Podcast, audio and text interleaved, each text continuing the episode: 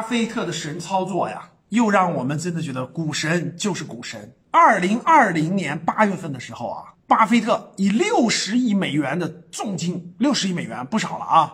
虽然在老八那是投资的一部分啊，六十亿美元重仓不应该叫重仓，六十亿美元买入了。日本五家最大的贸易公司，可能很多人并不了解啊，是一个贸易公司，对吧？这个这个这个中国贸易公司多啊，那为啥投资日本这五家贸易公司呢？我先给你们说结果，然后咱们再说为什么。到了二零二一年八月份，一年的时间，这五家公司啊，这个业绩全在疯狂上涨。在去年二零二一年八月份的时候，由于大宗商品价格的飙涨，呃，巴菲特的这笔投资已经赚了二十亿美金了啊，收益已经超过百分之三四十了。那到了今年二零二二年，咱们开年又还在赚钱当中。大家想想啊，大宗商品什么能源、铁矿石各方面都在涨价，对吧？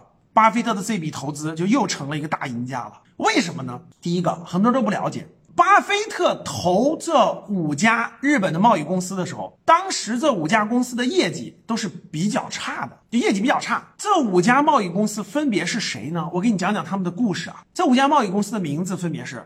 伊藤忠商事啊，就日本这个名字的公司啊，丸红、三菱、三井物产，还有住友商事这些公司啊，以前在日本经济最辉煌的时候，就大概在七八十年代，可以说是疯狂的购买了全世界的很多好的资源的这种矿产权益啊，比如说。全球的很多铁矿石、石油啊，还有一些这种贵金属啊，就大宗商品里头的全球的这种矿产权益购买了很多。所以你现在去看这些公贸易公司，其实你看不懂的，它的业务错综复杂。所以很多人把这五家公司啊，其实归结成这种呃投资类的公司，没错。其实他们就是通过各种各样的股权关系、基金关系各方面的，持有着全世界大宗商品的源头的很多资源的权益。你看，巴菲特在二零二零年八月份就。